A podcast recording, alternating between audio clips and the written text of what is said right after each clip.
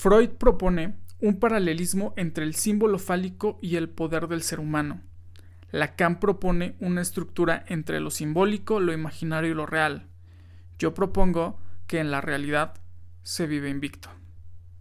Amigos, ¿cómo están? Bienvenidos a un nuevo capítulo. Este es el podcast de Invicto. Y al día de hoy tenemos una invitada muy especial. Maggie Vidal, ¿cómo estás?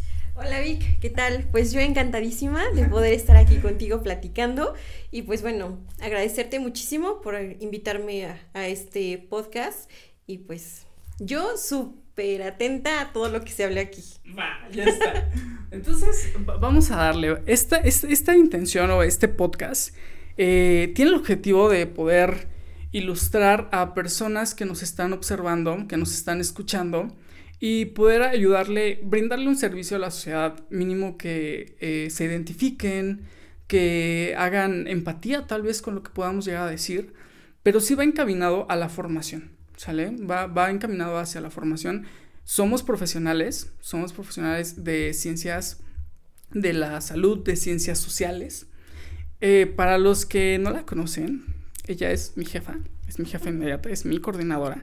Así es que a todos los que están ahí, por favor, regálenme un like en, este video, porque vamos a estar subiendo clips, vamos a estar en todas las redes. Estamos en Facebook con clips, en TikTok con clips y en el video completo en el canal de YouTube, ¿sale? Entonces, vamos a iniciar, ¿va? Bien. Para poder conocer la perspectiva, la percepción y el mundo o la vida de un profesionista, nos encantaría, May, que nos hablaras ¿Cómo fue tu proceso? ¿Cómo viviste tu vida universitaria? ¿Qué adversidades tuviste? ¿Qué complicaciones? ¿Qué cosas muy buenas eh, estuvieron acá para llegar hasta donde te encuentras en este momento? ¿Cómo fue tu vida universitaria? Ok. Bueno, pues eh, yo decidí estudiar comunicación. La verdad es que sabemos que una de las decisiones más fuertes que podemos tomar en nuestra vida es saber perfectamente qué vas a estudiar, ¿no? O sea, porque te encuentras talentoso para muchas cosas, pero realmente te das cuenta que sí te puede gustar un ratito, pero a lo mejor no es a lo que te quieras dedicar toda tu vida. Entonces, cuando llega el momento de tomar la decisión, pues yo no sabía qué estudiar, ¿no? O sea, yo, yo creía tener talento para la cocina, para la psicología también, sí, yo iba a hacer competencia aquí con, Vic, para, em, pues sí, para ser abogada, me gustaba como esa parte de, de litigar. También me llamaba mucho la atención en, esa, en ese momento eh, la criminología, ¿no? Pero la verdad es que también me di cuenta que iba a ser criminóloga nada más por las series que en ese momento estaban como muy en boga, como Mentes Criminales y La Ley del Orden y CSI. Y pues no, ¿no? O sea, tampoco no me podía como decidir por solamente lo que estaba viendo, porque pues esa es la parte más padre, por así decirlo, y pues obviamente hay un trasfondo. Entonces, pues no sabía realmente qué era lo que quería estudiar y llega con una persona que para mí es muy importante en mi vida, mi hermano, cuando me, pregunta, ¿qué quieres estudiar? Digo, es que la verdad no sé, ¿no? Y me dijo, ¿cómo? O sea, a estas alturas estás a un mes de inscribirte a una escuela. Yo, de verdad, no sé, no tengo ni idea de qué voy a estudiar. Y me dijo, ¿por qué no estudias comunicación? Y dije, ¿y eso existe acaso? ¿De verdad eso es real? ¿Hay algo que se llame comunicación? Y me dijo, sí, por supuesto, investiga. Dije, ok, bueno, vamos a investigar. Y todo ese tiempo me la pasé investigando de eh, qué es comunicación, a qué se dedicaba una institución de comunicación, dónde podía estudiar comunicación y pues cuáles eran las áreas, ¿no? Porque cuando de primer momento yo platicaba con algunas personas y decía, es que pues me, me, dijeron que investigara la licenciatura en comunicación, todo el mundo me decía, ah, y es que vas a aparecer en televisión, ah, y es que vas a aparecer, vas a, este, a prestar tu voz para trabajar en radio, o, o, quieres ser conductora, o quieres escribir en un periódico, ¿no?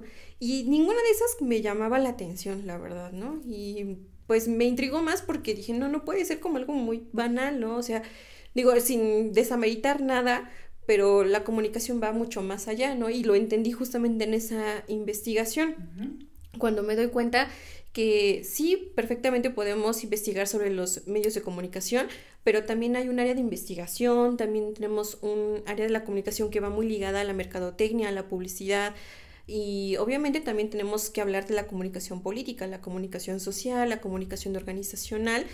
Y fue lo que me llamó la atención, ¿no? O sea, que era una, era una ciencia que estaba apoyada de más ciencias y de disciplinas. Entonces yo encontré en comunicación algo muy completo.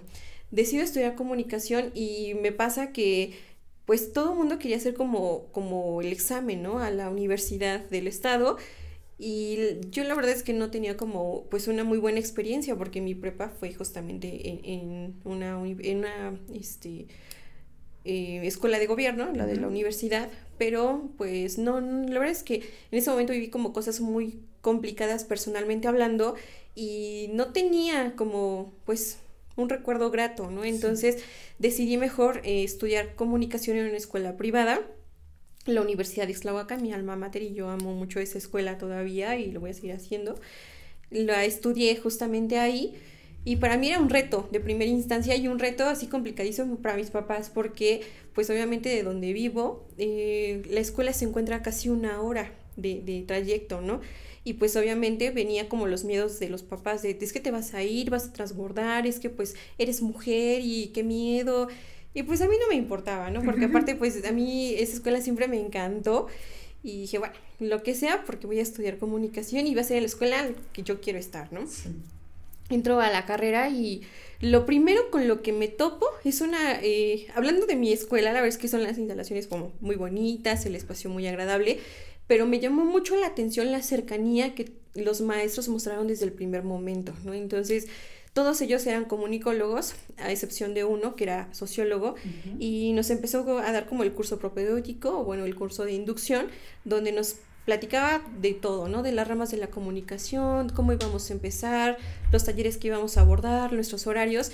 Y en ese momento yo no veía nada que no me gustara, ¿no? O sea, como que me supieron enamorar en la, en la licenciatura, o sea... A ver, eh, discúlpame que te interrumpa. ¿Podemos hablar de un tipo de manipulación? No. No. No, no, no, no, no fue manipulación.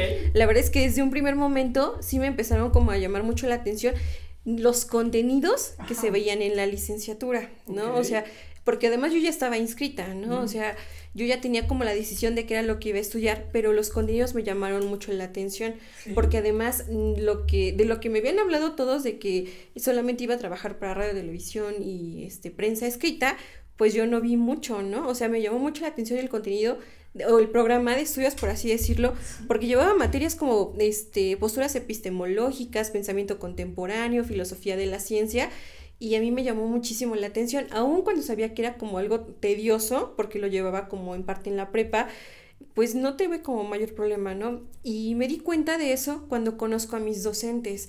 Mi vida universitaria, que yo considero la más feliz de, toda mi preparación o mi formación como estudiante, fue justamente en la universidad.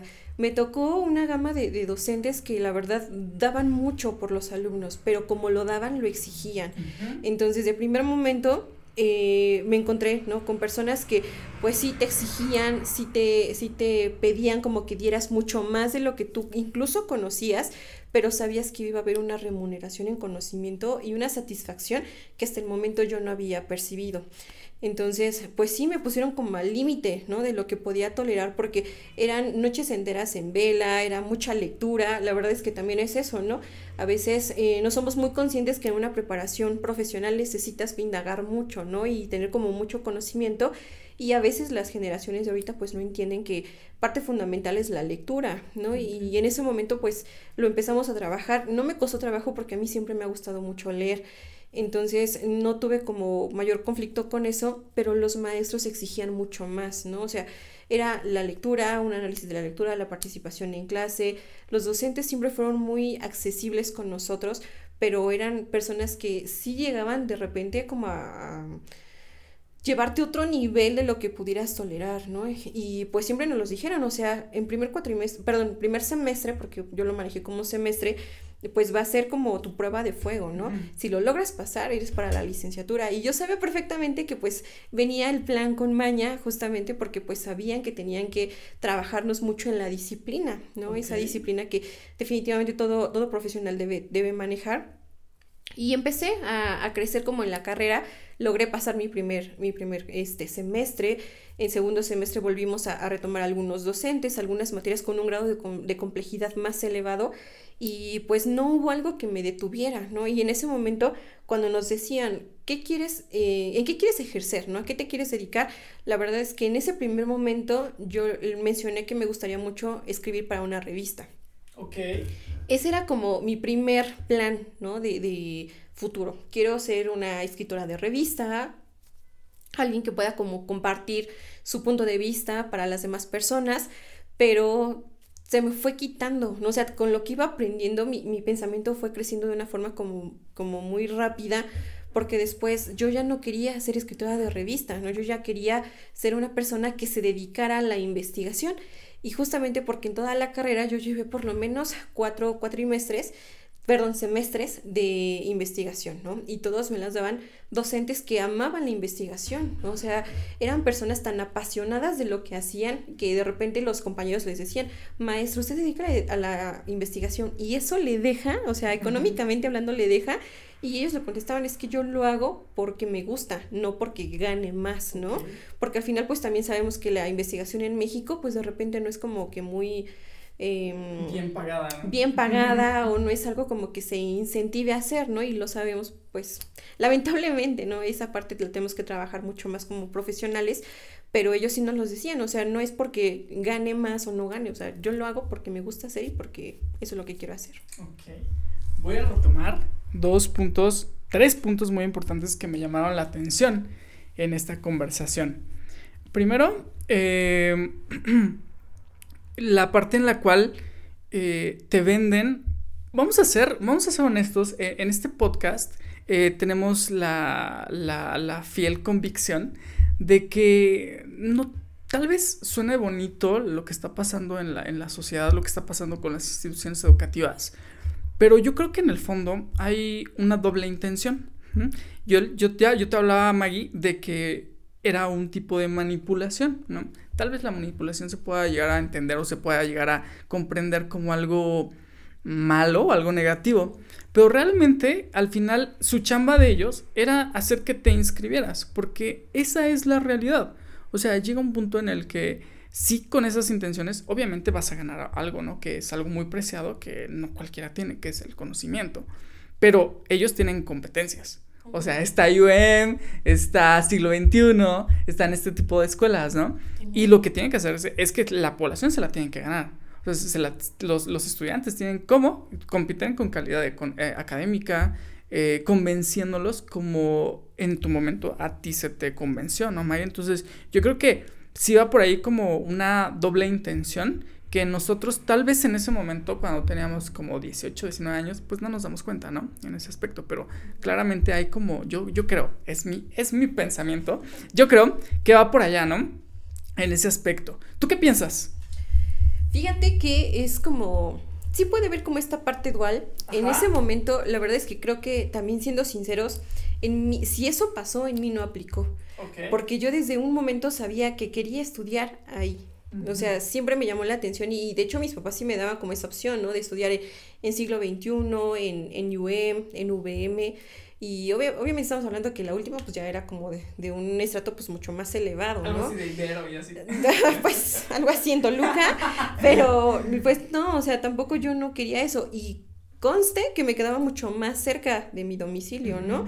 Y no quise, ¿no? O sea, yo sabía que yo quería estudiar comunicación ahí. O sea, a mí siempre me llamó la atención. De hecho, en la preparatoria yo no entré a la, a la Universidad del Estado en un examen de admisión.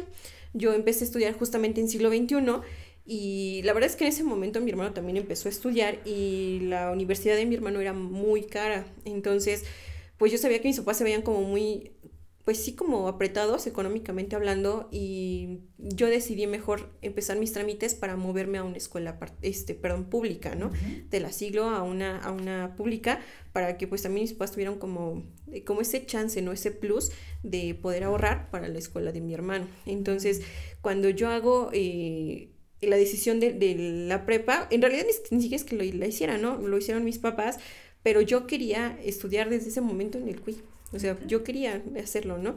pero no me dejaron en ese tiempo porque pues estaba muy chiquita y estaba muy lejos, porque pues tenía que 15 años. No, no, no me dieron chance, entonces ya no se salvaron cuando decidí estudiar allá, ¿no? Ok, entonces, podemos llegar a la conclusión de que tu hermano es mayor que tú. Sí. Tu hermano fue el que realmente fue como el orientador vocacional que te dio la línea de Ay, esto rechina mucho. que te dio la línea de poder eh, encontrar algo que te apasionara, ¿no? Porque digo, tenías muchísimas carreras, estabas hablando de la psicología, hablabas de, de, las leyes, de la criminología que estaba de moda, ¿no? Y al final llega un punto en el que mencionas que todos te decían, ¿que quieres salir en la televisión? ¿Esto por qué? Porque estos son paradigmas que tienen las, las carreras y tu carrera en específico, porque todo piensa que comunicación va enfocada hacia, hacia hacer televisión nada más. ¿A qué se debe esto? Es que siento que es parte como con lo que te quedas de lo que te dicen, ¿sabes? O sea, no, no tenemos esa costumbre de investigar más allá. Lamentablemente ahorita pues tú lo mencionas, ¿no? O sea, creo que también tiene como que ver como parte de las escuelas para atraer a, personas y decides que te vas a dedicar a la televisión, a la radio, al cine y pues a los medios impresos. En ese momento la gente se queda con ese primer, este, pues como aparador, ¿no? De decir, mm, se va a dedicar solamente a eso, ¿no? Y realmente no, o sea, la comunicación tiene muchísimas áreas de, de oportunidad laboral que obviamente no todos conocen porque no todos mm, lo investigan, por así decirlo, ¿no? Entonces creo que sí, eh, comunicación se enfrenta mucho a eso. De repente me llegan a decir mis alumnos cuando lo recibo en, los cursos de inducción, mis, es que... Eh, ¿Qué hay más allá de la comunicación? ¿no? Y, me encanta como platicar con ellos porque digo, ¿tú qué crees que hay más allá? Y me dijo, pues es que no lo sé, ¿no? O sea, siento que eh, sí quiero estudiar comunicación porque tengo esas habilidades, pero pues quiero saber qué hay más allá, ¿no? Entonces, lo que siempre les digo, permítete conocer sí planteate ahorita un objetivo, pero vas a ver que ese objetivo a la larga va a cambiar y no está mal. Al final de cuentas lo vas a cambiar porque tu pensamiento cambia, ¿no? O sea, como ingresas no es como egresas, ¿no? La personita que, que, estoy eh, recibiendo ahorita no es a la que voy a despedir después. Y justamente creo que es eso, ¿no? El estereotipo de, de pensar que un comunicador solamente se va a dedicar a, a, aparecer en una pantalla o prestar su voz en algún producto este, eh, auditivo, ¿no? En ese sentido. Me llama mucho la atención cómo es que nos encasillan, ¿no? O sea, en, solamente vas a hacer esto. Y lo padre de la carrera comunicación es así, donde te puedes dar cuenta que puedes encontrar un comunicólogo trabajando en una empresa, ¿no? O este, siendo el asesor de imagen de un político, o siendo la persona que dirija una, una este, agencia de marketing, ¿no? y a lo mejor la gente ni siquiera se pregunta, pues, ¿qué pasa, no? Porque piensan que ah, eh, trabaja en agencia, es mercadólogo. Eh, está con un político, es politólogo. O sea, no, no creen que nosotros podamos como rebasar lo, lo obvio, por así decirlo. Hay un término que me llama mucho la atención y siempre se los digo a los chicos, ¿no? O sea, pónganle como mucho empeño porque al final nos llaman todólogos y eso es algo con lo que nos encontramos en las entrevistas de trabajo. Cuando llegas a una entrevista y te estás postulando, no sé, para un área de e-commerce, y te dicen, pero es que tú eres comunicólogo, ¿qué haces aquí? Y a mí me pasó, porque eso yo lo viví, me decían, es que, pues, nosotros no pedimos una comunicóloga, pedimos una mercadóloga. Digo, es que también lo puedo hacer y lo sé hacer, ¿no? Y me dijo, ¿y si te pongo una prueba, ¿me lo demuestras? Le dije, sí. Se sintió como tan ofendido por la seguridad que mostré que me dijeron, es que eso es lo malo de los comunicólogos, que se creen todólogos. Y digo, es que en real, realmente lo sabemos hacer, ¿no? O sea, no es que nos creamos, o sea, somos todólogos, ¿no? O sea, en ese sentido lo podemos hacer perfectamente porque dentro de la carrera también llevamos ese tipo de, de asignaturas que nos permiten conocer. Obviamente en la escuela te dan como módulos, ¿no? De, de preparación o de conocimiento y ya tú necesitas ser como autodidacta para irte un poquito más allá si te llamó la atención ese rubro, ¿no?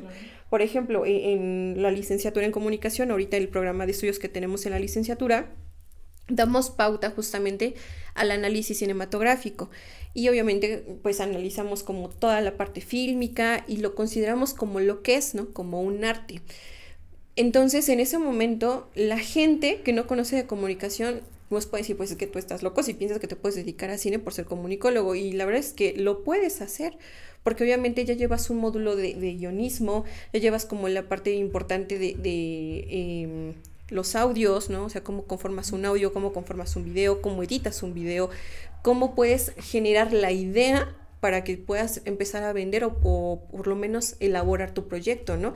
A mí me llamó tanto la atención a raíz de las generaciones que he conocido de la, de la institución en la que trabajo, porque he tenido personas que se dedican efectivamente al cine, ¿no? Y son, son licenciados en comunicación, o sea, son personas que incluso ya han tenido la oportunidad de, de, participar en festivales, ¿no? No solamente locales, nacionales, incluso internacionales, ¿no? O sea, son personas que tan ha sido su éxito y tan eh, convencidos están de lo que quieren hacer que incluso han llegado al Festival de Cannes, ¿no? Con, con, proyectos. Entonces ahí es donde, pues digo, o sea, no nos podemos dejar limitar por la sociedad y por lo que piensan de nuestra carrera. O sea, al final, lo he dicho con los chicos, ¿no? O sea, los, aquí los límites, como en las matemáticas, no existen, ¿no? O sea, el límite, si, si crees que existe, lo vas a poner tú, la barrera la vas a poner tú, pero realmente el que decide hasta dónde llegar y hasta dónde te vas a quedar, eres tú. O sea, tenemos muchas áreas de oportunidad, como el cine, este, la parte de la mercadotecnia, las cuestiones institucionales, gobierno, tenemos como eh, la cuestión política, que no a todos les gusta, claro está, porque obviamente también no tenemos como esa parte analítica de, de, poder ir como más allá, pero siempre hay algo en lo que podemos laborar. Ok.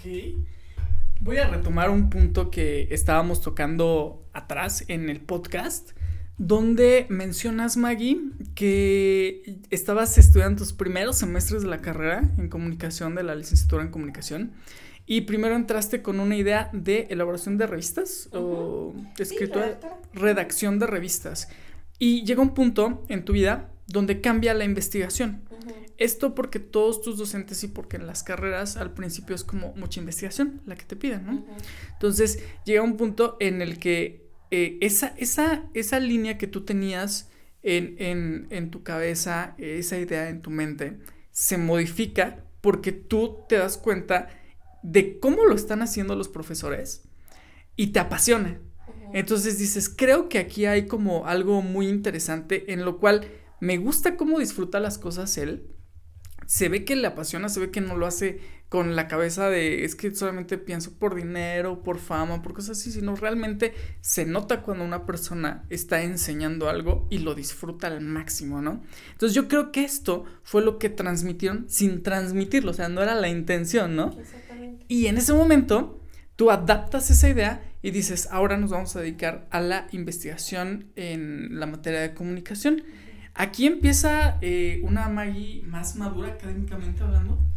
Sí, porque me hice mucho más consciente de lo que íbamos a dejar en el camino. O sea, sabemos que todo lo que hagas tiene una repercusión en esa parte sí me consideré como que fui creciendo en conocimiento, me gustó mucho la investigación, el impacto que generaba, aun cuando a la gente a veces no le gusta leer y tampoco no le gusta como leer investigaciones nacionales, no sé por qué, pero sí, me llamó mucho la atención incluso el crecimiento que, que manejé porque lo hacía no solamente por el hecho de sacar una calificación, sino porque de verdad a mí me gustaba conocer más, ¿no?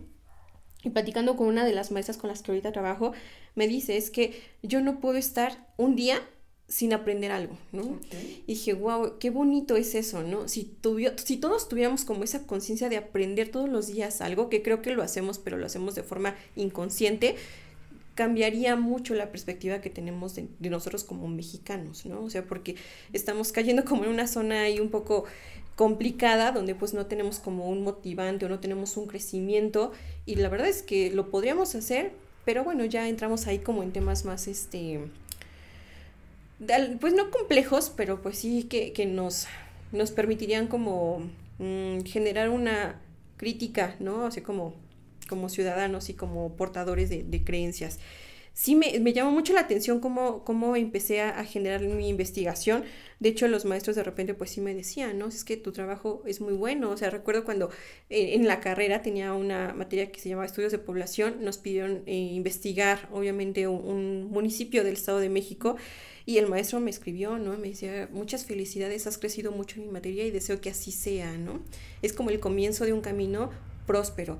Y la verdad es que aparte es uno de los docentes que yo más quiero y recuerdo en, mi licenciatura, me ayudó, ¿no? O sea, no solamente en los términos como académicos, sino también como en este término, término, perdón, de superarme día con día, ¿no? Porque entonces yo ya sabía que tenía que ir por algo más, no solamente como eh, a cumplir medianamente una meta que yo quería, sino yo ya era como muy consciente de dónde me quería en tantos años, ¿no? Ok. A ver, para que estemos en contexto, ojo, estamos hablando de por allá por el 2010, ¿sale?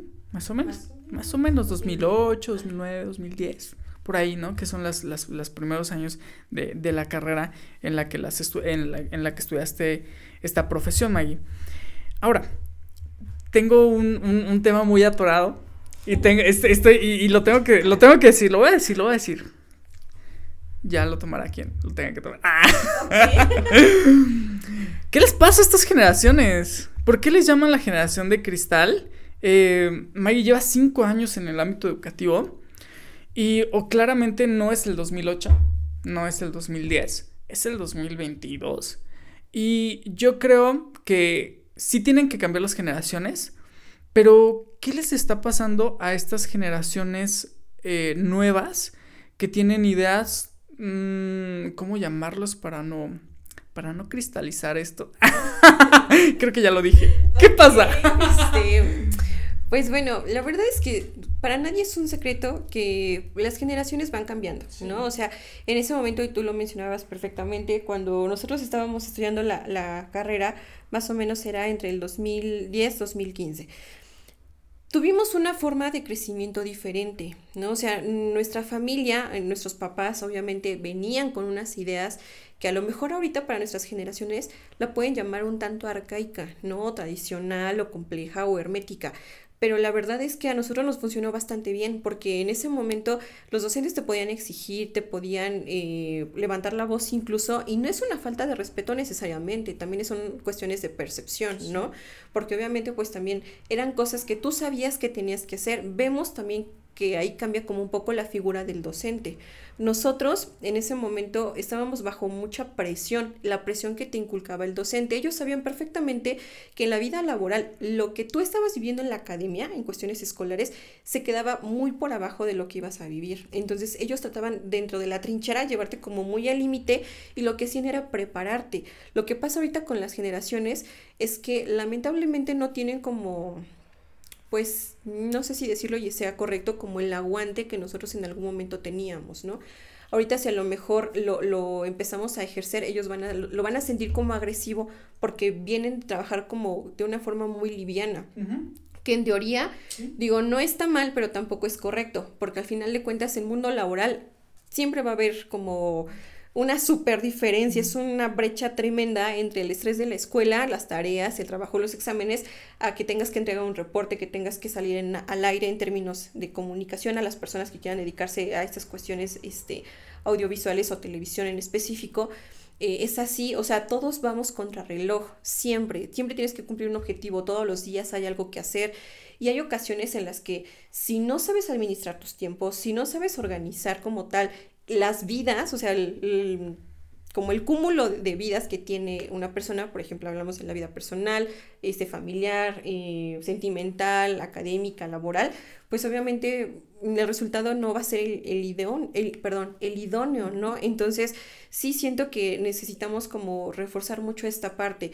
Ahorita también, y siento que ha sido en ese sentido un algo que no les ha ayudado a las nuevas generaciones es justamente los medios de comunicación, ¿no? O sea, siento que hay muchas cosas que no, no son correctas o no se entienden como deberían ser o, como es su naturaleza, ¿no? Porque ahorita si te exiges, de repente se sienten agredidos, ¿no? Y no lo haces con esa intención, porque lo platicábamos, de hecho, hace unos, hace unos días, Vic, ¿te acuerdas, no? O sea, nosotros como formadores, pues no podemos tomar las cosas personales. Éticamente sabemos que estamos para formar al, estudiante, ¿no? O sea, no para engancharte con una discusión o, a lo mejor una charla de, de, exponer puntos de vista, ¿no? O sea, solamente somos formadores y en eso pues recae el peso de, nuestra labor en, en, el chico, ¿no? O sea, de nosotros depende que ellos salgan a un mundo laboral y sean personas competitivas porque el mundo así es, ¿no? O sea, te encuentras con un sinfín de competencia, todas las escuelas ya están matriculando de una forma exageradamente masiva, entonces obviamente pues no solamente hay un comunicólogo, hay un psicólogo, ¿no? O sea, hay infinidad y todos, si quieren triunfar, si se, si se vale el término, necesitan ser competitivos y esa competitividad la vas a alcanzar cuando eres una persona eh, autodidacta, cuando eres una persona autocrítica, cuando tienes la facilidad de reconocer incluso las cosas en las que estás mal, ¿no? O sea, ese también es el tema. A veces como personas nos cuesta trabajo darnos cuenta en qué estamos mal. Y si llega una persona que te lo menciona, prácticamente lo sientes como agresión y no va por ahí, o sea, en realidad no es así. A veces se dice que nosotros como formadores estamos ligados íntimamente a los alumnos porque prácticamente convivimos con ellos o la mayor parte del tiempo o por lo menos unas cuantas horas al día. O sea, somos la segunda familia, ¿no? Donde nosotros está el hecho de corregir, el educar, el reeducar incluso, ¿no? Porque hay cosas que a veces no están siendo como funcionales y tenemos que cambiar, ¿no? El chip. Y no es una cosa fácil. Lo que pasa con las generaciones ahorita es que sí siento que hay un, hay un toque de, de sensibilidad que cada vez está siendo mucho más excesivo y no te permite crecer. O sea, obviamente hay este momento en el que no se dan cuenta que si les estás dando a, conocer algo que no está funcionando en ellos, no tienen como esa, esa parte de aceptarlo, ¿no? O, de autocrítica, de decir, bueno, de verdad es cierto, porque no va con ninguna mala intención, o sea, siempre es como con todo el afán de que ellos saquen la mejor versión de ellos mismos. No se dan cuenta y a lo mejor nosotros por fuera lo podemos distinguir. No me pasaba con una chica hoy en la mañana que me decía, Miss, es que este, tengo que hacer este trabajo, pero la verdad es que mi voz no me sale, no me sale la edición. Dije, ¿cómo no te va a salir? O sea, yo te veo y estás manipulando perfectamente todo. Me dice, es que no me sale y empiezan a entrar en un shock, ¿no? De no, no puedo, no puedo, no puedo. Y te crees tú mismo que no puedes, ¿no? Entonces, va, nosotros nos toca como cambiar ese mood y decir, no, por supuesto que puedes por esto y por esto y por esto, y esto que hiciste ya está bien, nada más necesitas colocar esto, quitar esto, agregar esto, y siempre va con esa intención. Lo que siento que hace falta es, primero, que sean conscientes de que nada de lo que se les dice va en un sentido personal y que nosotros somos las personas que van guiando el camino universitario. Yo eh, elaboré una frase que tengo ahí escrita en todas mis redes sociales que, que va enfocado a esto, que dice, el día que aprendas a reconocer que te has equivocado, entonces ese día tu vida va a cambiar, ¿no? Entonces es como de, de las frases que más célebres eh, y más likes tiene, porque uno de los grandes conflictos que está pasando la sociedad actualmente es que piensan que son perfectos, ¿no? Creen que siempre tienen que tener la razón y que nunca se van a equivocar. ¿Por qué? Pues desafortunadamente por la, educación que llevamos, desafortunadamente por quienes nos educan, por, por, la sociedad, por el ambiente, ¿no? Entonces, al final llega un punto en el que sí, si tú puedes ir modificando esto, tomando lo mejor de cada persona y llevando como este eslogan de que, ok, de esto lo voy a ver como un aprendizaje y voy a mejorar en esto, ¿no? Entonces ahí es donde inicia el crecimiento, el desarrollo, el desarrollo humano, ¿no? El desarrollo, el pensamiento crítico que, que se está desarrollando.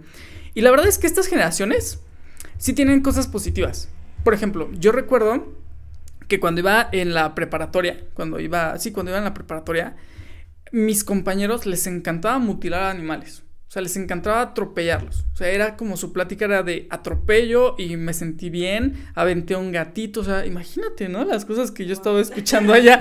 Sí, era como de, este, mm, por ejemplo, eh, en esa época, estamos hablando de 2005, por allá, ¿no? En el cual era muy fácil, eh, el bullying era como algo normal era algo tradicional, era como de, ah, esto, esto tiene que ser así, ¿no? Tengo que eh, lastimar a alguien para yo sobresalir sobre él. Entonces era algo como una vida muy fuerte en ese entonces, nada que ver ahorita. Ahorita ya los chicos, lo bueno de esto es que cuidan el medio ambiente, tienen un pensamiento en el medio ambiente mucho mejor, ¿no? Cuidan a los animales, por ejemplo, es, es como de, ya he hecho como las pruebas y en todos, en la mayoría, tienen una empatía hacia, hacia, hacia los animalitos impresionante que yo no veía hace 15 años, ¿no? En este aspecto. Entonces, esas, esas mejoras que ha tenido la sociedad, la rapidez con la que encuentran cosas, es como, maravilloso. La verdad es que ya son como mini investigadores, ¿no? Porque les das un nombre y ya te sacan como todo el historial de cualquier cosa. Sí, son activos digitales, muy bien. Esa, esa es la, nueva palabra que voy a aprender el día de hoy, activos digitales. Y nativos digitales, ¿no? Sí, porque nacen con la tecnología, nacen con, con el internet ya en su ADN, ¿no? Y eso es lo bueno, lo malo o la desventaja es que se cristalizan muy rápido, se toman las cosas personales, eh, no aceptan que se equivocan, ¿no? Es uno de los peores errores que puedes cometer, es no aceptar que te has equivocado. Y aquí empieza como la contra, ¿no? De, este, de esta parte, la sobreprotección que muchos de ellos llevaron en su infancia, es lo que lleva a que hoy en día se, se comporten de esa manera, ¿no? Entonces, cómo va cambiando la sociedad y cuál es nuestro trabajo no en ese aspecto. Pero bueno, regresamos al tema que estábamos hablando de, de tu vida universitaria, Maggie. Llega un punto entonces, eh, hago resumen, inicia con, con, la elaboración de revistas, pasa por, por, la etapa de la metodología de la investigación y ya estamos como a la mitad de tu carrera en este aspecto. O sea, estamos como en la cima. Ahora, el clímax o ya la parte final, perdón, la parte final del desarrollo de tu carrera profesional, ¿cómo se enfoca? ¿Qué adversidades has tenido? Eh, ¿Qué limitantes tuviste? ¿Qué cosas favorables tuviste para poder concluir? Porque hay muchas personas que empiezan y no terminan. A ti, May, ¿cuál es la diferencia? ¿Qué te sirvió? Híjole, bueno, eh, cuando mm, yo me encontraba en la mitad de la carrera, pues volví a cambiar mi pensamiento, de hecho, a lo que me quería dedicar, y pues doy un giro, un giro que pues tampoco es como de 360, pero sí marca como una pauta muy importante porque me doy cuenta que realmente lo que yo Mm, quería hacer o quería dedicarme es a mm, cuestiones que tengan que ver con mercadotecnia. De hecho, o sea, vi que sí me gustaba esa parte de, la redacción, se me daba, la investigación también se me daba, aunque bueno, al final, este, cuando hice mi ensayo de titulación, por ahí tuve algunos, algunos temillas, ¿no? Por algunas cuestiones de descuido, lo debo mencionar, pero yo me di cuenta que a mí me gustaban mucho las cuestiones. Había un áreas de sensación en la carrera, ¿no? Donde eh, podíamos elegir en qué nos podíamos especializar en comunicación este, organizacional, comunicación social, en comunicación política y en medios audiovisuales. En ese momento se fusiona comunicación organizacional y comunicación social y yo decido entrar a ello, porque yo ya sabía que los medios de comunicación para laborar, la verdad es que no era algo que me llamara la atención, y la comunicación política, aunque me gustaba, tampoco era como algo que me fuera a agradar. Entonces decido esa área de sentación y me enamoro de la mercadotecnia y toda, toda la parte organizacional. Entonces yo decliné, o sea, yo me incliné, perdón, a esa, a esa área, ¿no? Como tal. Cuando terminó como tal mi formación, la verdad es que fueron etapas muy bonitas, ahí conocí a grandes amigos, de hecho algunos de ellos trabajan conmigo en la escuela. Y pues bueno, ¿no? Siempre nos contamos como, ¿te acuerdas de? Y recuerdas lo que hiciste, y pues bueno, nunca dejas de, pues de ser joven en ese sentido, ¿no? Recuerdas como esa etapa bonita y la traes en, en este momento en donde estás como sumergido en tanta presión y estrés, y es como, pues, como dicen, ¿no? La coquita en el desierto, porque pues te da como esa energía o esas ganas de continuar, ¿no? Eh, yo me enfrento justamente como a, a mi proceso de titulación, con todo y que yo me consideraba como pues a lo mejor sí no buena, pero que se me daba ese proceso, eh, entré como en un tema que ahorita la verdad es que me llama la atención, que es justamente las identidades sociales. Y defino titularme por el ensayo. Se me, ese es como lo primero, ¿no? Que de repente Em, me costaba como mucho trabajo porque ya en ese, en, a ese nivel de, de la licenciatura eh, la exigencia era mucho mayor y nos encontrábamos con procesos de servicio social, después fueron las prácticas profesionales, luego obviamente pues ya teníamos que empezar a ver pues dónde íbamos a trabajar porque ya en breve íbamos a culminar. Entonces termina la formación, hacemos como nuestro festejo de, de generación y yo egreso sin haber terminado mi proyecto de, de, de titulación. Entonces, eh, la verdad es que sí fue, el último semestre fue extremadamente cansado, o sea, nunca me quejé del hecho de, de transbordar, porque siempre invertía dos horas de, mi tiempo al día en, en, el recorrido de ida y de regreso a la casa. Entonces, pues yo sí me las veía como un poquito apretadas en ese sentido, pero justamente en el último semestre era muy complicado porque aparte tenía que ir a mi, a mis a mi lugar donde estaba haciendo mis prácticas profesionales y obviamente tenía que generar como todo lo que me solicitaban, más aparte regresar a la casa y culminar con los trabajos, tareas, exposiciones, exámenes, todo lo que había. Cuando termino, decido tomar como unos meses de descanso porque la verdad es que creo que fue eh, ese, ese semestre donde más me sentí como extremadamente cansada, ¿no? ¿El último? El último. De hecho, eran nueve semestres. El noveno justamente sí fue out para mí. O sea, ya como de pidos, por favor. o sea, ¿dónde, ¿dónde está la base o qué hago? Porque ya estoy muy cansada. Eh, decido como estudiar un, un perdón, decido, eh, cuando dejo de estudiar, decido tomar unos meses de descanso y mi mamá me regala mi viaje de pues como de regalo, ¿no? Porque terminé mi formación, me regaló un viaje a, Puerto Vallarta y dije, wow, la verdad es que aquí entre nos debo confesar, yo no conocía la playa en ese momento, entonces lo conozco como regalo de que pues ya terminé mi formación. Y fue algo como también muy padre, ¿no? O sea, esa parte también la recuerdo mucho porque me doy cuenta que cuando haces bien las cosas, pues obviamente hay una recompensa, ¿no? Y mi mamá pues me hace como ese, ese obsequio, me voy, disfruto como del tiempo regreso y soy muy consciente que tengo que empezar a pues ver qué es lo que voy a hacer, porque pues ahí no terminan, bueno, terminó mi formación académica, pero va a empezar la vida laboral, ¿no? A eso a lo que todo el mundo tiene miedo, pues yo la empecé. Entonces decidí meterme a las páginas de bolsas de trabajo y me encontré con un programa de train o ¿De, train como becarios, ah, becarios en una empresa textilera aquí en la ciudad de Toluca. Entonces, la verdad es que pues mando mi currículum a sabiendas de que a lo mejor no me podían llamar y pues voy a, la entrevista, ¿no? La verdad es que recuerdo perfectamente ese día, recuerdo las instalaciones, fue mi primera experiencia laboral y la verdad es que quiero mucho ese espacio, con todo y que pasé muy poquito tiempo ahí, lo quiero mucho y lo recuerdo mucho porque llego a la entrevista, obviamente entra la persona de recursos humanos, me pasan con las personas encargadas, en ese momento yo no sabía, pero porque no lo decía obviamente en, la publicación de la bolsa de trabajo, pero yo iba para ocupar un espacio de becaria en el área de e-commerce de, la empresa. Entonces eh, me hacen como ahí una serie de preguntas, me pasan primero con la community manager, Sony, una amiga muy, muy querida, Em, me explica como toda la situación, el manejo del de, departamento, a qué me iba a dedicar exactamente, porque mi lugar, con todo y que iba a formar parte del área de e-commerce, mi, mi, trabajo como tal iba a ser community manager eh, junior, ¿no? Ella era la community manager senior. Y si me decía, ¿no? Si manejaba obviamente redes sociales, cuáles manejaba, si me gustaban, si tenía como el interés por formar parte de eso. Y la verdad es que aquí lo más importante en una entrevista de trabajo es la sinceridad y la humildad, ¿no? En todo momento. Yo no lo supe, yo no supe que me mostré así hasta que después platiqué con ellos, ¿no?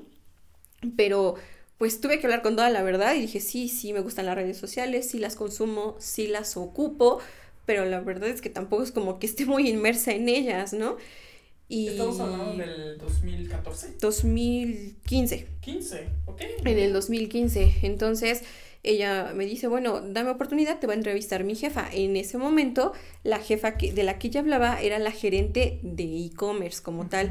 Y la verdad es que era una persona como bastante recia, o sea, sí era extremadamente dura. Y me dijo, ¿sabes qué? Eh, sí está muy padre y todo, pero yo necesito que me dé resultados. Entonces ten esta hoja y me vas a hacer un ejercicio, ¿no? Me acuerdo perfectamente que me, me imprimieron tres hojas con dos eh, dibujitos, bueno, eran este artes cada uno y me dijo, necesito que hagas el copy para estas este, prendas que vamos a publicar en la página, ¿no? Y la verdad es que yo me quedé con cara de santo Dios, ¿qué voy a hacer? ¿No? O sea, no tengo idea de qué voy a hacer. Necesito pensar. Y me dijo, o sea, lo que quiero que entiendas que el copy es eh, esa leyenda que va a llamar la atención de las personas, porque sí van a ver el gráfico, pero yo necesito que con tus palabras incentives a que sigan nuestra página. Y pues experimenté el miedo, obviamente, porque me estaban pidiendo algo que pues no había hecho antes. Digo, siempre coloco descripciones en mis fotografías, pero pues obviamente es diferente hacer una foto tuya, hacer algo que vas a vender. Entonces, como pude, terminé, ¿no? Y me acuerdo perfectamente que me fueron a buscar como tres veces y me dijeron, ¿ya terminaste? Y yo, no, todavía no. Y ya terminaste y no, ya terminaste. Y yo, de veras, sí, tengo que acabar. Y pues bueno, al final me tardé como 20 minutos, ¿no? En hacer este, esos seis copies. Y me dijeron, ¿cómo te sientes? Le digo, la verdad, pues tensa, ¿no? Porque no tengo idea de si está bien o está mal y ellas lo revisan, ¿no? Me dicen, bueno, esta sí, esta no, esta sí, esta no, esta sí, esta también, ¿no? Y dije, bueno, ya estoy del otro lado. Entonces, no sabía en su momento que pues obviamente yo tenía mucho más competencia, ¿no? Y había competencia de todo tipo, de escuelas obviamente pues también que estaban un poquito más por arriba en ese momento de, de donde yo había egresado. Y me entró como pánico, ¿no? Dije, bueno, pues últimamente es una experiencia y pues así me voy. En la tarde regreso a mi casa y me llama, ¿no? Y me dice, oye, este, hemos decidido que tú vas a ser la persona que se va a incorporar con nosotros para la vacante de, de este, becaria, ¿no? Y lo primero que hago es como, ¿sí de veras? ¿En serio no me estás mintiendo? Eh, sí, te, te, vemos mañana, mañana ingreses, por favor. necesitamos que vengas con esos documentos y yo ya estaba adentro. ¿no? pero, tu, tu, tu, éxito, o sea, ese, ese, ese anclaje que hiciste, ¿fue por, por la redacción que hiciste, por la nota? Sabes, siento que fue mucho más allá de solamente redactar una nota. Te lo comento porque pasado el tiempo, yo estuve en ese espacio lo que duraba el programa de Train. Entonces, cuando termina, que entré en un julio y terminaba en diciembre, obviamente pues mmm, generé como comunicación más fuerte con, en ese entonces con, con la community manager. Este, o sea, relaciones sociales. Pues creo que fueron laborales, o sea, fueron relaciones laborales que después se convirtieron en relaciones sociales, porque pues yo nada más me enfocaba a mi trabajo, ¿no? Digo, al final sí eh, puedes como generar como cercanía con las personas. Ya sé. Proceso de adaptación. O sea, eres, e, es, es fácil para ti hacer un proceso de adaptación, adaptarte. Sí. Excelente. Sí. Ya está. Sí, sí, sí, o sea, la verdad es que no, no siento que tenga como ningún conflicto con eso, pero pues yo empecé y empecé como muy enfocada en el trabajo, ¿no? Mi trabajo afortunadamente empezó a dar frutos porque yo no sabía hasta ese momento de la entrevista que esa, esa empresa estaba manejando ocho marcas de ropa o de indumentaria y cada una de ellas estaba proyectada en cuatro redes sociales diferentes. Entonces yo estaba manejando, iba a manejar 32 redes sociales simultáneas. ¿32 redes sociales? 32. Entonces sí fue como de santísimo Dios, ¿no? Fue como una cuestión muy compleja porque aparte en ese momento yo no sabía que iba a perder la libertad de en algún momento dejar mi teléfono por fuera, ¿no? O sea, yo tenía que dormir con el celular, desayunar con el celular, bañarme con el celular, salir con el celular, porque yo tenía que generar siempre como la interacción con las personas que nos estaban consumiendo. O sea, nosotros, eh, el departamento era e-commerce, entonces obviamente teníamos en nuestras boutiques de ropa, pero nos eh, generaban compra en línea. En ese momento empezaba la compra en línea o como el, el auge del, de la compra en línea y nosotros teníamos que eh, meter como promocionales a las cuentas de, de Facebook, de Instagram, de, de, Twitter y teníamos que siempre responder, ¿no? Nos, te preguntaban de todo, este, si tienes esta oferta, si lo tienes en stock, en qué boutique lo puedes encontrar, siempre había comentarios que responder, siempre. Entonces, obviamente manejábamos de todo tipo de publicaciones, desde los promocionales hasta los artes que solamente se llamaban como artes concepto, porque solamente era como vender la imagen, o aquellos que te permitían a ti interactuar con las personas, ¿no? Cuando lanzabas preguntas o, chicas, este, hoy estoy ocupando, eh, pues, la pijama tal y tal marca. ¿Cómo te sientes? Cuéntame, ¿cuál tienes? Y te empezaban a subir las fotos, ¿no? De lo que iban, de lo llevaban puesto y tenías obviamente que retroalimentar porque en ese momento este, Facebook tenía una parte que decía tiempo óptimo de respuesta, ¿no? Entonces nosotros siempre teníamos que estar arriba porque nuestros usuarios eran personas muy activas. Teníamos la ropa de marca pues para las jovencitas, adolescentes, incluso para bebés, o sea, nuestras, mm, nuestras marcas que más likes tenían eh, era justamente la ropa de bebés, las dos marcas que teníamos de bebés. ¿Y a cuántos likes llegaban, perdón? Pues había días, depende, o sea, ahí aprendíamos como esta parte de la publicidad orgánica y la que estaba pagada. Ah, Cuando nosotros teníamos como la publicidad pagada, o sea, uy, rebasábamos el tope de lo, de lo permitido, ¿no? Estamos hablando de 2015. Uh el 2015. era un crecimiento orgánico mm, diferente a lo que estaba. Claro, y aún así se veía mucho, porque incluso en las publicaciones orgánicas, a veces en una marca que no era como a lo mejor tan top, para nosotros alcanzaba los 3.000, 4.000 likes, ¿no? Oh, Entonces, y no pagábamos nada por eso, ¿no? Entonces, pues era como, pues un, un aplauso para nosotros porque prácticamente lo habíamos hecho pues por nuestro copy, por el diseño que nos había entregado nuestra compañera del área de diseño, pero ya era algo que les, de que la empresa no estaba como invirtiendo nada, ¿no? O sea, ya nada más estaba generando poco a poco por la presencia que estábamos haciendo. Entonces era como algo muy, muy padre y yo empecé como a crecer en ese ámbito. Entonces lo comentábamos igual eh, en esta semana, ¿no? Que, que, decía una persona a la que pude conocer, eh, recuerdo sus palabras perfectamente y la verdad es que agradezco mucho lo que me dijeron en ese momento, ¿no? O sea, si por tu buen trabajo me decían, aquí no vienes a, a, ser amigos, ¿no? Si por tu buen trabajo este, ganas amistades, que algo hiciste muy bien, ¿no? Entonces...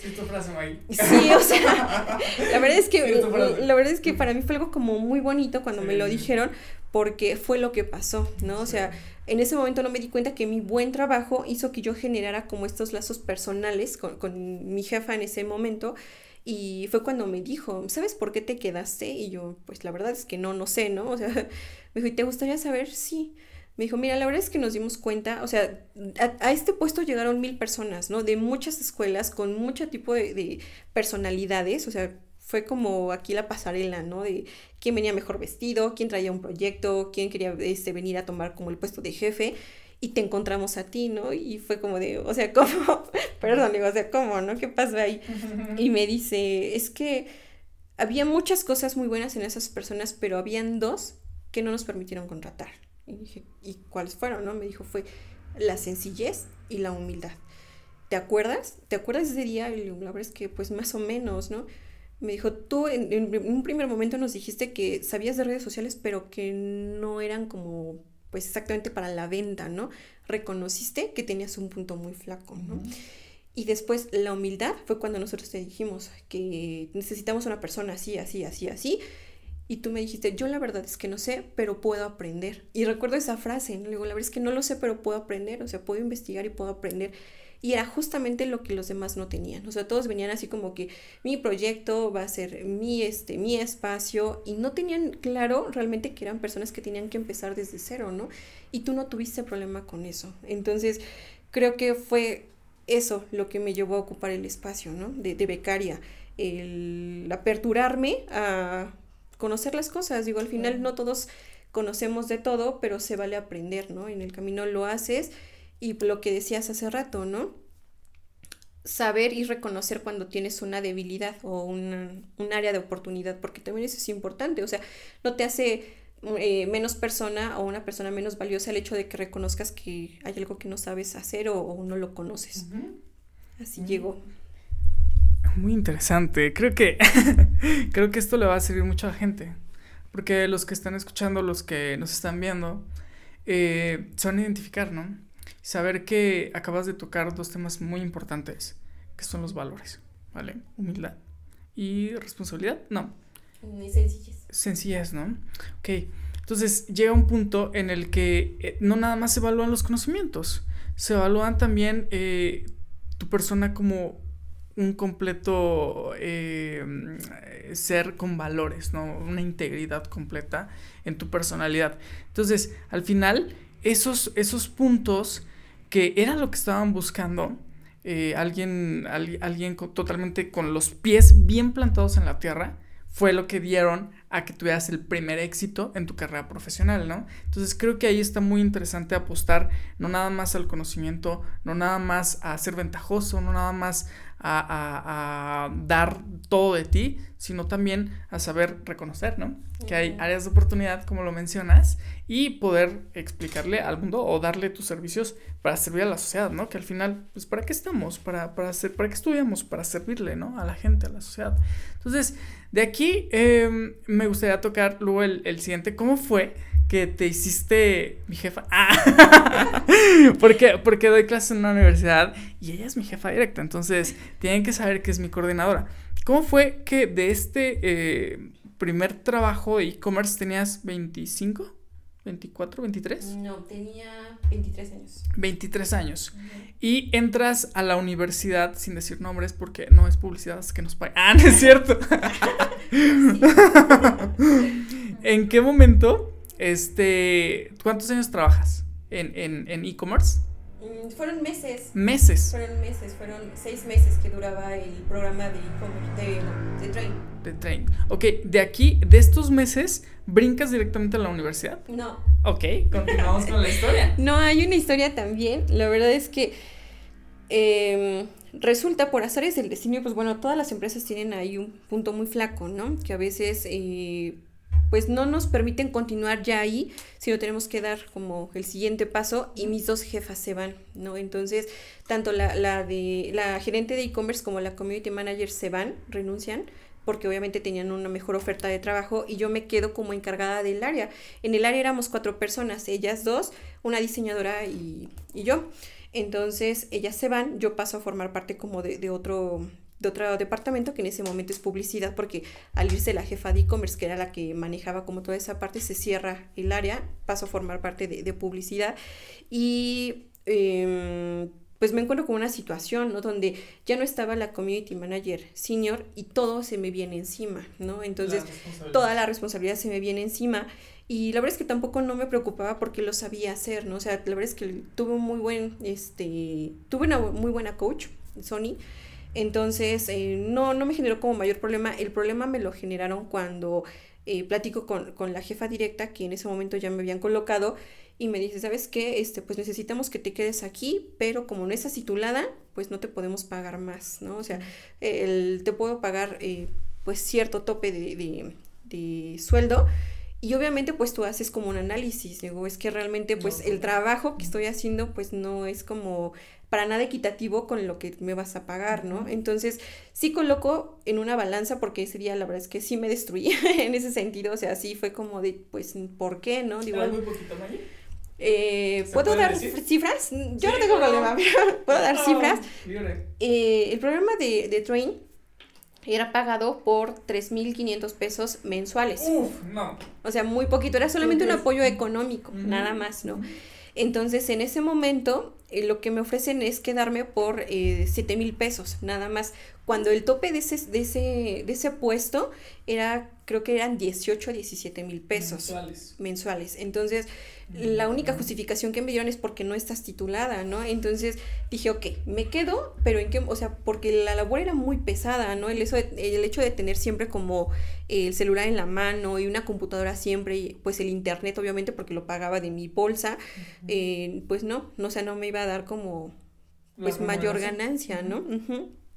Entonces, eh, lo pensé muy bien y dije, no, o sea, últimamente la gente sabe de mi trabajo y sabe cómo me manejo pero no pueden abusar de eso, ¿no? O sea, ni siquiera porque el hecho de que no esté titulada, aún cuando eso es un requisito, ¿no? Y más porque, siendo sinceros, la empresa estaba en un estatus de emergencia porque no había quien se quedara, o sea, no había otra persona apta que en este caso pues fuera la persona a la que siguió ese proceso los últimos seis meses, ¿no? Entonces, em, defino salirme de ahí. Declino eh, eh, la oferta. La verdad es que muchas veces me he puesto a pensar, digo, si me hubiera quedado por esa cantidad, hubiera, o sea, ¿sabes qué hubiera pasado? No me hubiera titulado. Ok, no me hubiera titulado. porque te comía todo. Exactamente. Entonces, perfectamente me acuerdo, renuncio un, un 11 de diciembre y me voy muy triste, la verdad, porque yo quería seguir ahí. Ahí dejé muchas personas que quería mucho o pues sí, la verdad es que se hicieron lazos como afectivos muy fuertes y me dolió mucho dejar, pero yo sabía que tenía que escalar. A lo mejor en ese momento ya no era la, a la parte laboral, sino a la parte académica, ¿no? O sea, regresar a eso que dejé en un año, porque había pasado un año que había ya egresado y defino eh, dedicarme al 100% a mi trabajo de titulación. Me titulé justamente por un ensayo y yo definí, o sea, sé que esto me va a costar mucho trabajo incluso para mí porque es algo que dejo y que quería hacer, pero eso es primero. Entonces me dedico todo ese tiempo de diciembre, enero y parte de febrero a culminar mi proceso de investigación, entra a revisión mi trabajo y me titulo un 29 de febrero del año siguiente, ¿no? O sea, me tardé exactamente un mes y medio en hacer todo el proceso sale, la verdad es que me sentí como muy contenta y muy a gusto. Yo sabía que ya no podía regresar ahí porque pues obviamente había declinado una oferta muy buena Y pues obviamente también son como procesos, ¿no? Internos de, de recursos humanos donde pues mmm, prefieren mejor como conocer a más personas, ¿no? En ese sentido, entonces me titulo y todo ese tiempo, todo ese año, de, del 29 de, de febrero hasta diciembre de ese mismo año, pues me encuentro con la fatalidad de no encontrar trabajo, ¿no? ¿Y cuántos meses? Fueron 10. 10 meses, Diez meses sin, trabajar, ¿no? Entonces, obviamente, sí, por supuesto, ¿no? O sea, porque algo estabas haciendo muy mal, a lo mejor el currículum no estaba bien, a lo mejor cosas muy mínimas, la redacción, el diseño, la foto, eh, a lo mejor no estás proyectando lo que necesitas, tal vez la experiencia que tienes no alcanza para que las personas te llamen, ¿no? A su, a su empresa y pues de repente mis ilusiones se ven muy frustradas, ¿no? Opacadas. Uh 2000, 2016. Entonces, pues no, o sea, fue como muy complicado para mí porque pues obviamente no, no sabía qué hacer, ¿no? O sea, a quién acudir. Les soy muy sincera, yo nunca he sido como de usar las palancas, ¿no? O sea, siempre he creído que eh, puedo conseguir las cosas por mi cuenta y creo que me da mucha más satisfacción del hecho de decir, pues es que mi amigo me, me ayudó, ¿no? Digo, muy válido para quien lo ocupe. Personalmente yo no, no soy así, ¿no? Siempre me gusta como vamos por el reto, lo puedes hacer, sí lo puedes hacer, a lo mejor no ahorita te vas a tardar un poquito más, pero lo vas a hacer. Entonces me quedé todo ese tiempo, todo 2016 ya sin, sin trabajar. En el 2017 me llama el jefe de mi mamá. En ese momento, este, él era el encargado de un, de un CEDIS, de una, de una, este, es una marca mexicana de, de perfumería y cosméticos. Entonces, el, el se encuentra aquí en Toluca y me dijo, Maggie, ¿ya conseguiste trabajo? Y pues le digo, no, Sergio, la verdad es que no he conseguido nada. Y me dijo, mira, ¿qué te parece si te vienes a trabajar conmigo? Y este, y pues bueno, nos ajustamos ahí en sueldo, ¿no? Porque también ahorita estamos como en una pequeña etapa de precariedad, entonces, pues te podemos auxiliar. Entonces, me voy a trabajar con él, empiezo en enero justamente y terminó en febrero exactamente de ese mismo año. O sea, me quedé dos meses con él, ¿no? Porque se me dio la oportunidad hasta ese momento de poder entrar a dar clases a una primaria. Entonces me voy a, la primaria, empieza la docencia. Ahí empieza mi mundo educativo. y la verdad es que también dio un salto porque empecé en una primaria, empecé a dar clases en una primaria para los pequeñitos de, de primero y de tercer grado. Y fue una odisea, ¿no? Pero fue la parte más divertida también porque me, me confrontaron extremadamente. Creo que ahí es donde me di cuenta que la, las generaciones estaban cambiando y de forma muy drástica, ¿no? Porque, eh, bueno, me topaba con los, los alumnitos y pues obviamente tenían como una sobreprotección muy fuerte, donde obviamente les llamabas la atención y los papás ya estaban ahí, ¿no? De, ¿y por qué le dijo esto a mi hijo? Y yo, no, no, no, de verdad, o sea, lo hice con toda la buena intención, le ayudé a hacer esto. Usted no puede levantarle la voz y digo, pues es que al final también mi voz no es como, uy, ¿no? Sí, el portento. Entonces, obviamente, si no hablo más fuerte, siento que no me escuchan. Y me di cuenta que pues obviamente había cosas que habían cambiado en el mundo educativo, ¿no? Donde el docente ya no tenía como la figura de autoridad que tenía cuando yo estudié, ¿no? Porque mis papás sí me decían, cuidadito y tengo una queja de tu maestro, ¿no? O sea, cuidadito, sí, por supuesto, ¿no? O sea, por supuesto, mis papás además siempre fueron como muy, muy exigentes en esa parte, ¿no? Respetuosos. Sí, sí, sí, sí, o sea, eh, eh, exigentes conmigo, ¿no? De tienes que cumplir. Y la verdad es que también fue una niña que siempre fui como muy independiente, ¿no? O sea, no quería que estuvieran como atrás de mí, de cuidándome si hice las tareas o si entregué mis trabajos o cosas así, pero mis papás respetaban mucho la figura del docente. Entonces ellos, ellos sí me decían, yo no quiero una queja tuya porque entonces mm, me vas a conocer, ¿no? O sea, la verdad es que así crecimos, ¿no? Con ese grado de exigencia y pues el resultado no está mal. Digo, al final, pues bueno, creo que se cumplió el objetivo, pero ahí es donde me doy cuenta, obviamente, que todo tiene que ser como muy rápido, estás, estás respondiendo con objetivos, ¿no? O sea, en todo momento te van a poner algo que necesitas cumplir y obviamente se cumple con mucha disciplina y con mucha dedicación. Duro en ese espacio, en esa primaria, eh, febrero, marzo, abril, mayo, junio, julio. Se acaba el ciclo escolar seis meses y defino no continuar por algunas diferencias que ya tenía con, con, este, con la directora. La verdad es que reconozco mucho y valoro mucho la oportunidad que me dio, pero eh, pues estaban también de por medio mis valores, ¿no? Lo decías, entonces pues hay cosas que no puedo eh, olvidar, no quiero hacerlo, entonces quise mejor culminar mi, mi formación fue mucho tiempo de mucho desgaste porque aparte fue cuando se vino la mejora educativa eh, a nivel... ¿La este, reforma? Sí. La reforma educativa. Ajá, entonces fue como el cambio muy, muy drástico. Entonces, no, o sea, me desgastó muchísimo emocionalmente. Los alumnitos eran también como esta parte de que sí llegaba a desgastar mucho porque además eran, pues eran pequeñitos, eran pilas, ¿no? Entonces, pues obviamente uno no no da el ancho, ¿no? Con esa parte y decidí ya, este, pues dejar como ese espacio. Y la verdad es que también atravesaba personalmente por una cuestión un poco complicada, entonces mm, me prometí darme chance sin presionarme y conseguir otro empleo. Entonces, 2017. 2017, Ok. exactamente. Entonces terminó en julio, de hecho fue como por más o menos el, el 20 de julio. Y pues sí, en mi promesa dije, me la voy a tomar tranquila, o sea, no llevo prisa, voy a descansar un poquito. Y empecé a buscar luego, luego, de trabajo, ¿no? Porque dije, bueno, tampoco en mi descanso no significa que pues tampoco busque. A la, yo creo que terminé, porque entregué un, un día, este, jueves, el puesto, entregué un día jueves el puesto, empecé a mandar currículum, lo mando un sábado, el día miércoles me llaman a entrevista en la escuela donde ahorita estoy laborando, ¿no? Ok. Y la verdad es que, pues, este, no, fue Ani en ese momento, la Ah, licenciada. Ana, la que me marca y me pregunta, ¿no? Que si quería, este, pues, eh, estaba interesada en, en la postulación. En ese momento yo me postulo para la asistente de coordinación, ¿no? O sea, yo Oh. inicio en la escuela Ya, ya, ya. como asistente de la coordinación de comunicación. Entonces, pues no tenía ningún problema, ya estaba titulada. Ojo, no tenía cédula y para los que se vayan titulando, por favor, vayanla generando porque también ese es un plus. Pero empezamos con esa parte y la verdad es que fue como un proceso muy, muy rápido y a la fecha no lo logro entender. Creo que soy muy, soy muy consciente de cuando las cosas son para ti, se dan, ¿no? O sea, aunque te quites, aunque pongas mil peros, se dan, ¿no? Yo no los puse, pero sí, sí me, me llamó mucho la atención porque fue hasta el momento es el proceso más rápido que, que, que he vivido de contratación. Ese miércoles me mandan a entrevista de trabajo eh, con el área de recursos humanos. Después un fue justamente un viernes, me piden que me entreviste con el coordinador en ese momento de la carrera y con el director. En ese tiempo, la verdad es que ignoro por qué el coordinador nunca ingresó a mi entrevista, solamente me, me, me entrevistó el director y platicamos. La verdad es que era una persona muy linda, la verdad, yo lo reconozco mucho, lo quiero mucho a David, al licenciado David.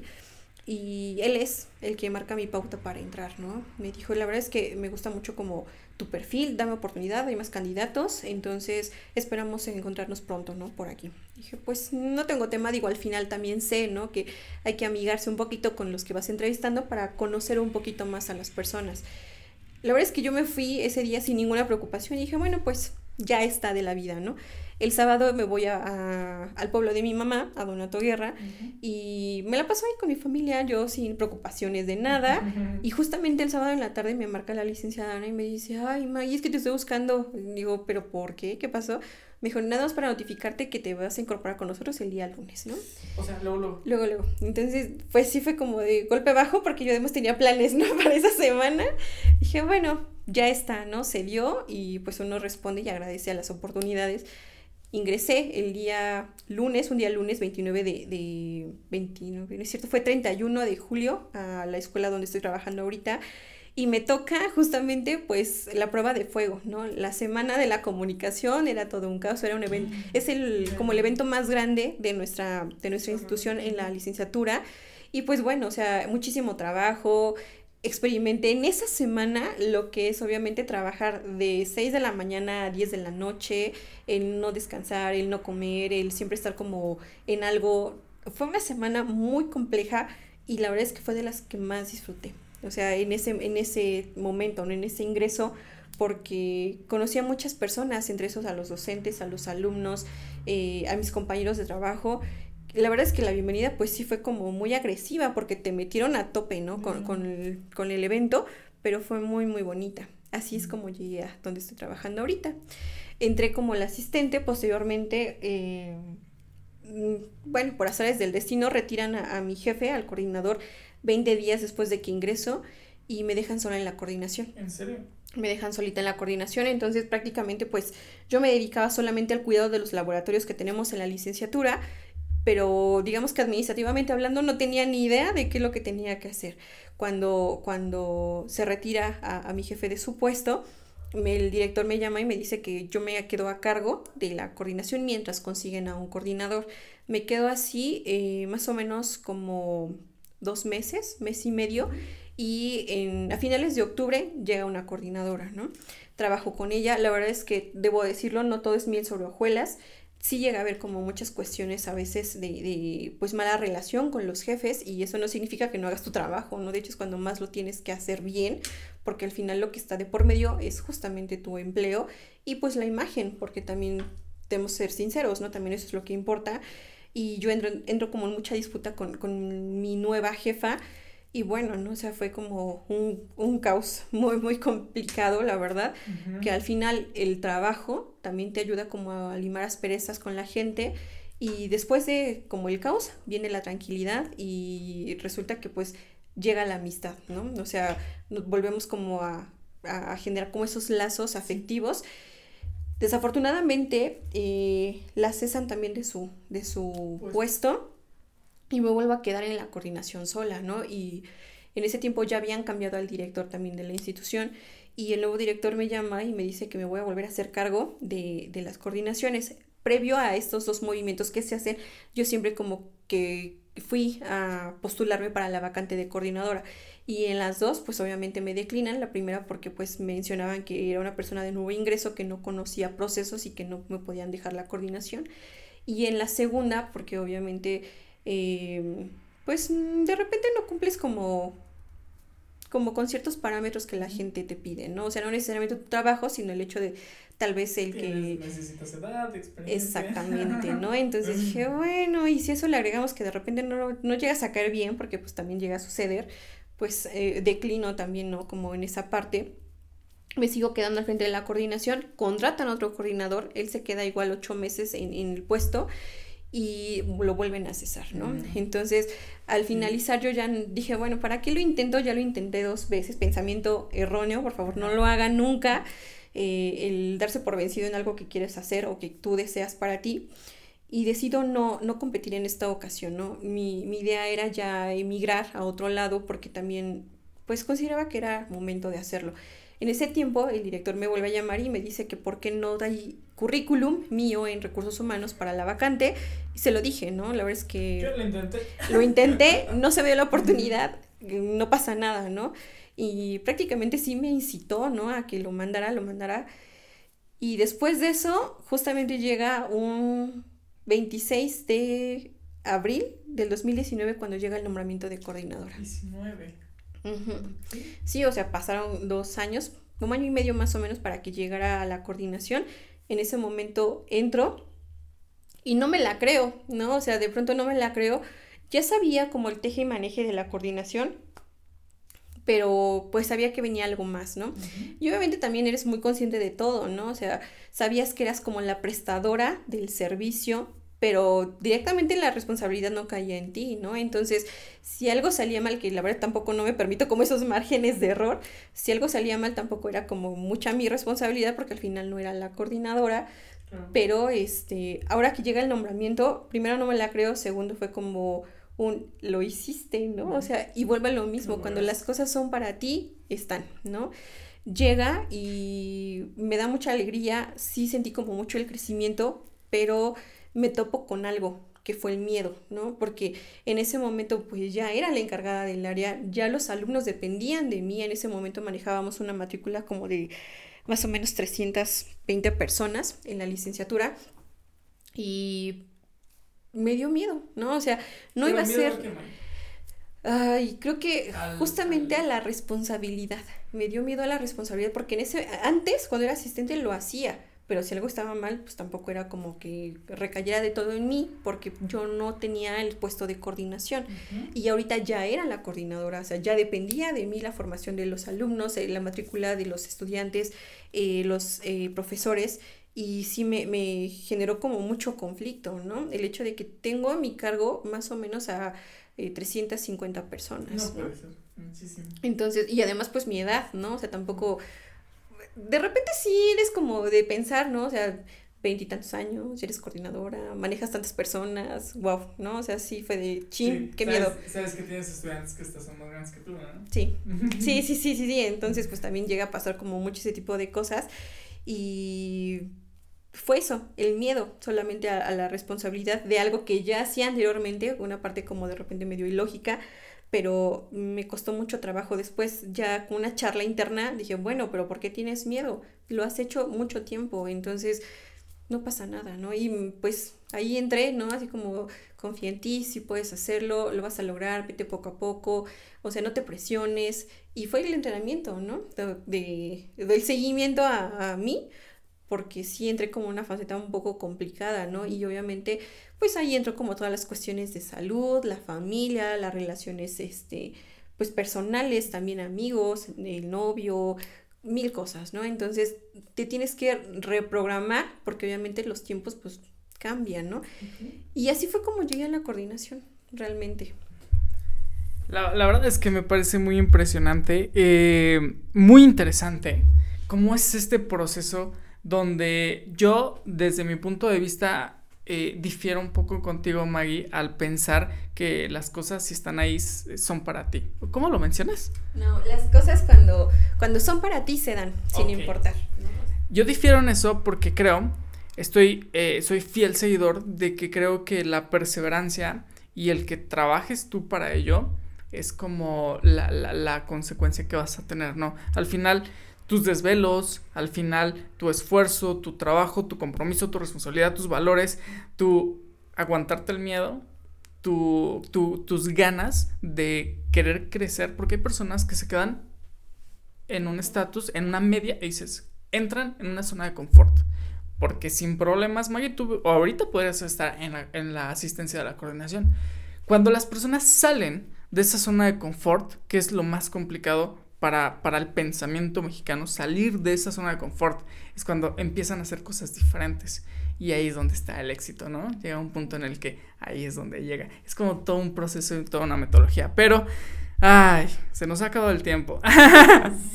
ya se nos fue el tiempo. La verdad es que está muy impresionante esto. El escuchar eh, cómo vas por la vida invicta, ¿no? Que es como se llama el, el podcast. Que al final llegas, llegas, triunfo, triunfo, triunfo, triunfo, claramente hay consecuencias, ¿no? Salud, ¿no? Relaciones sociales, familia, hay consecuencias, no todo es miel sobre hojuelas, como mencionabas.